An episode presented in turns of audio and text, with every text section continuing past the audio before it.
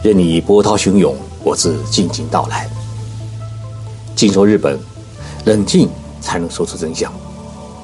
我是徐宁波，在东京给各位讲述日本故事。各位听众朋友好，今天啊，我去日本前首相福田康夫的办公室，给他呢拍一个讲话视频。福田先生是在二零零七年担任过日本首相，后来呢。他还担任过博鳌亚洲论坛的理事长，与中国啊有着很好的信赖关系，是我们中国人民的老朋友。视频拍摄团队当中啊有两位中国的年轻人，一位呢是东京艺术大学攻读博士学位的小提琴手，很漂亮的一个小女孩，名字也很好听，叫小美。另一位呢是很帅的小伙子，是南京人，他在国内呢是学电影的。到了日本之后啊，还是学电影，拿着相机呢，哎，都是拍电影的专业家伙。这两位年轻人啊，都告诉我同样一句话，那就是：“徐老师，我妈妈很喜欢你，一直在收听您的喜马拉雅《静说日本》的节目。”这话听得让我激动万分。我说我回家以后啊，一定要马上做节目，要不辜负你们妈妈们对我的期望。其实我知道，在收听《静说日本》节目的许多的听众朋友当中啊，有好多是留学生的爸爸妈妈，儿行千里啊，始终牵挂着爸爸妈妈的心，所以大家关心日本，也自然会关心《静说日本》节目。所以从这一点上面来讲，我要更认真的、更细心的把这一个节目做好。福田前首相。呃，一听小美呢是拉小提琴的，马上就说啊，我好想听一曲。结果呢，小美就当场给福田先生拉了一曲《梁山伯与祝英台》。这是今天采访活动的一个插曲。在上一期的节目当中啊，我给大家介绍了日本新首相菅义伟和他的新内阁。大家听了之后呢，对于日本首相诞生的程序。与政府组建的过程，一定有了了解。那么这一期的节目啊，我跟大家来聊一聊日本的第一夫人。建义为当上日本新首相之后呢，大家马上就联想到，哎，他的夫人是谁呀？日本呢很少有第一夫人这个说法，毕竟啊还有皇后摆在那里。但是作为首相夫人呢？不仅要伴随丈夫啊参与国内外的重大活动，而且呢还要陪伴丈夫出国访问。这个角色呢，哎，既是首相的脸面，也是日本国的脸面。但是皇后好选，首相夫人难选，因为皇室选妃本身条件呢是十分的苛刻，非杰出女性是难入法眼，而首相夫人呢则不然。除了一些政治世家选媳妇有条件，呃，挑三拣四之外呢，大多数政治家在结婚的时候啊，本身还是草根，选择妻子呢也是糟糠之妻，只是没有想到啊，忽然有一天自己会当上首相，而糟糠之妻会成为日本的第一夫人。菅义伟和他的夫人就是这么一个典型的例子。十八岁高中毕业啊，因为不愿意在家里面当农民，菅义为呢就从东北的秋天县老家搭乘夜行火车跑到了东京来闯荡。他在一家资板加工厂里面打工，每天清晨呢还去竹地的鱼市场推车。好不容易积存了一些学费，他报考了法政大学的夜间部，哎，边工作边读书。让毕业以后呢。呃，在一家小机电公司里面当配线工，一个偶然的机会，在学校老师的推荐之下，被众议院议员小此木严三郎看中，当上了小此木议员的秘书，一脚呢就踏进了日本的政界。因为出身寒门，所以呢他生性比较低调。建以为，即使当上了国会议员的秘书，他呢一直也没找到合适对象。着急的不止他自己，还有小赤木先生。当时呢，在小赤木先生的办公室里面啊，有一位女性的事务员，她有个姐姐叫曾离子，是靖港县人，偶尔呢会跑到议员的办公室来看看妹妹。第一次遇到建义伟的时候，曾离子的印象他是这样的，他说啊，真的是一个很不起眼的人，个子矮小，总是默默的忙着忙那，很少说话，所以呢，我没留下什么深刻的印象。这是曾丽子后来跟友人聊起自己丈夫时说的一句话。靖港县呢，呃，是江户时代大将军德川家康的一个故乡，它比邻太平洋啊，海鲜众多，又是丘陵地带，是日本著名的茶叶的产地，与浙江省啊，也是我的老家，呃，是友好姐妹省县，两地的特征呢。十分的相似。上世纪六七十年代的秋田县，在靖港县人看来啊，是一处穷山僻壤之地。冬天啊，大雪可以厚到三到四米，也没有新干线列车。回趟家呢，要坐两天两夜的火车。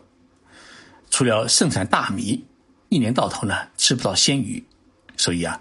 年轻人在当地啊找不到工作，就纷纷跑到东京来做农民工。当时呢，真理子在横滨市的一家医院里面当护士。建以为第一眼看到真理子，傻了一阵子。他后来跟人家说啊，说我第一次遇到真理子，发现他说话做事情啊是细声细语，特别有教养，而且皮肤很白，属于我喜欢的大和女子。自然是一见钟情。毕竟是农村的孩子遇到了城里的小姐，见以为心中是爱意翻滚呢，但他始终没有敢开口。倒是小齿木议员看出了端倪，他点了鸳鸯铺，做了两人的媒人。于是，在建以为三十岁，曾离子二十五岁的时候，两人呢，在。小齿木议员的主持之下举行了婚礼。现一位夫人的性格与安倍首相夫人的性格呢完全不同。她是一位十分内秀和内敛，不喜欢抛头露脸的人。一九七八年结婚的时候呢，建以为还只是一位秘书，自己呢也没想到过要当什么议员。而曾丽子呢，是很讨厌到处摆码头拉选票的议员家庭的生活，所以结婚的时候啊，曾丽子夫人向建义为呢提了一个要求，他说：“我的任务是管好这个家。”那么建义为给夫人的承诺是：政治的事你不要参与。但是呢，结婚没几年，建义为在小齿木议员的建议之下辞去了秘书的职务。参加了横滨市议会议员的竞选，结果曾丽子就被逼上了梁山。每一次召开志愿者集会，人们总是在会场里面啊，哎找曾丽子夫人的影子，但始终找不见，因为她一直在会场外面。在会场外面干什么呢？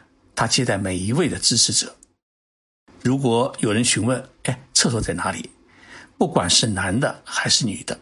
他一定会陪到厕所门口。那么，会议结束之后呢，他再在门口啊，与每一位支持者握手，然后呢，深深的一鞠躬，请大家多支持菅义伟，我的丈夫。曾丽子夫人呢，不仅是为人谦和，而且生活也很低调、很朴素。人们从来没有看到过她拎过世界名牌的包包，也没有看到过她穿过连衣裙，戴的首饰呢，永远只是珍珠项链。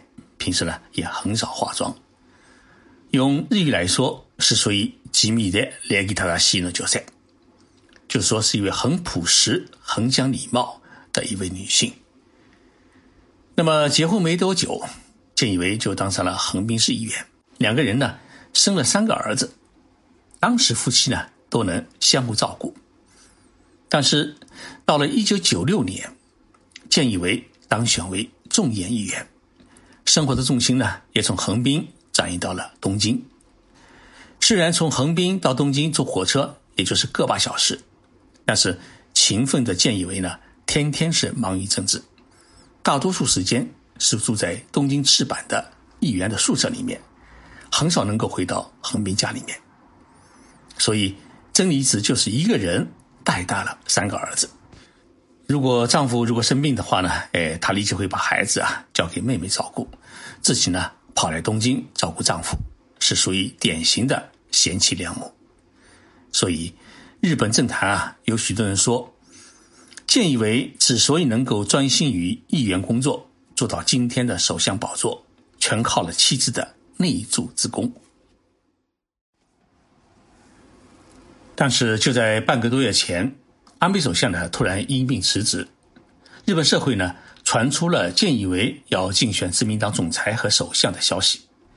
那么，真理子夫人对自己的丈夫。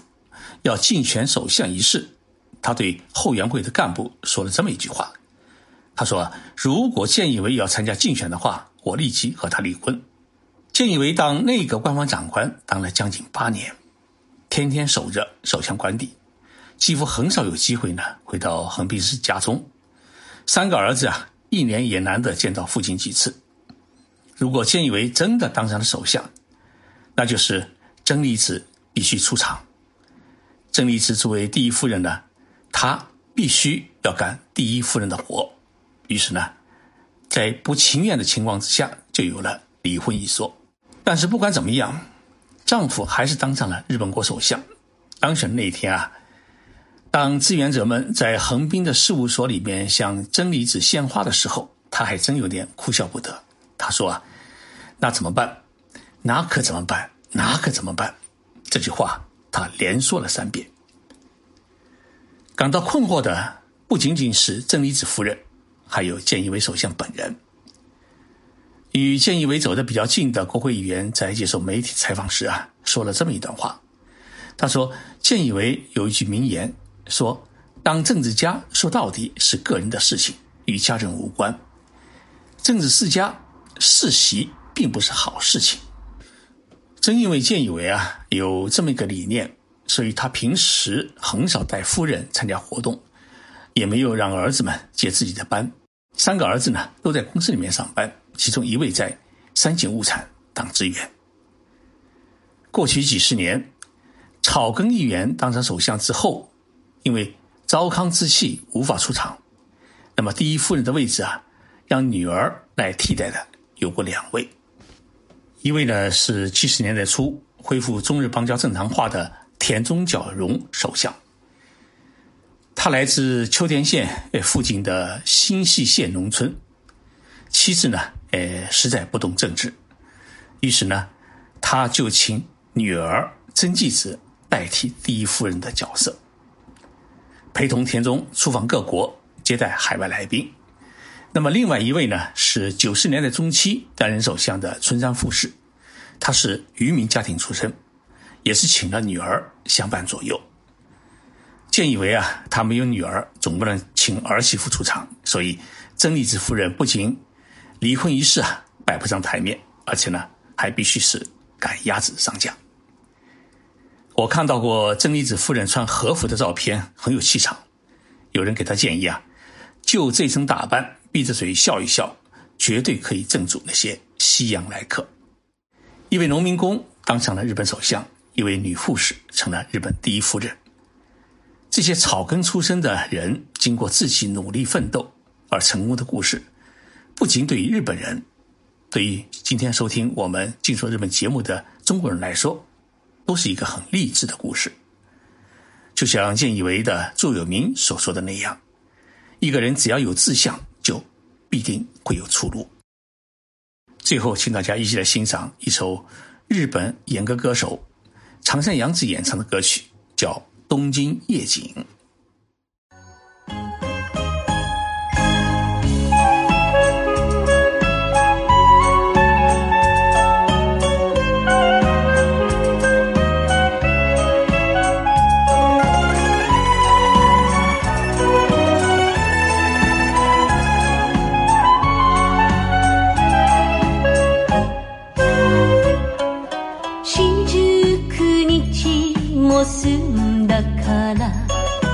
そろそろ餌しへ帰ります。泣いたって呼んだってあなたに心は届かない。幸せの幸せの抜け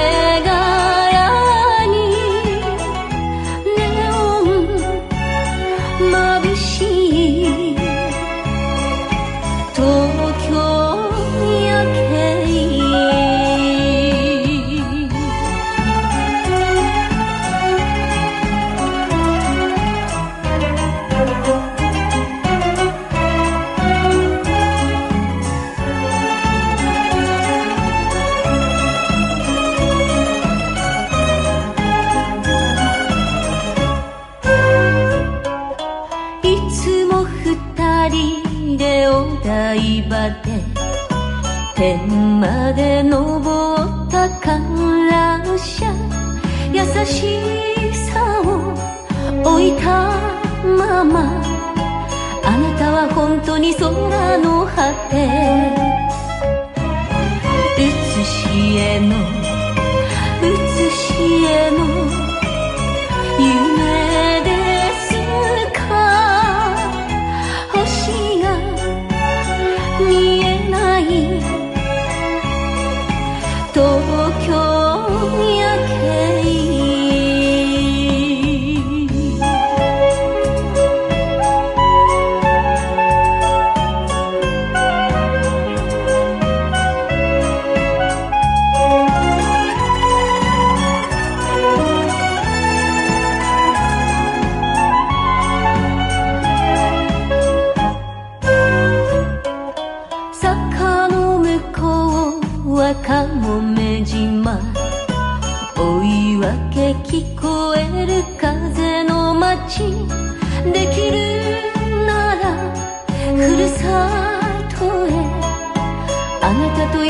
に来たかった。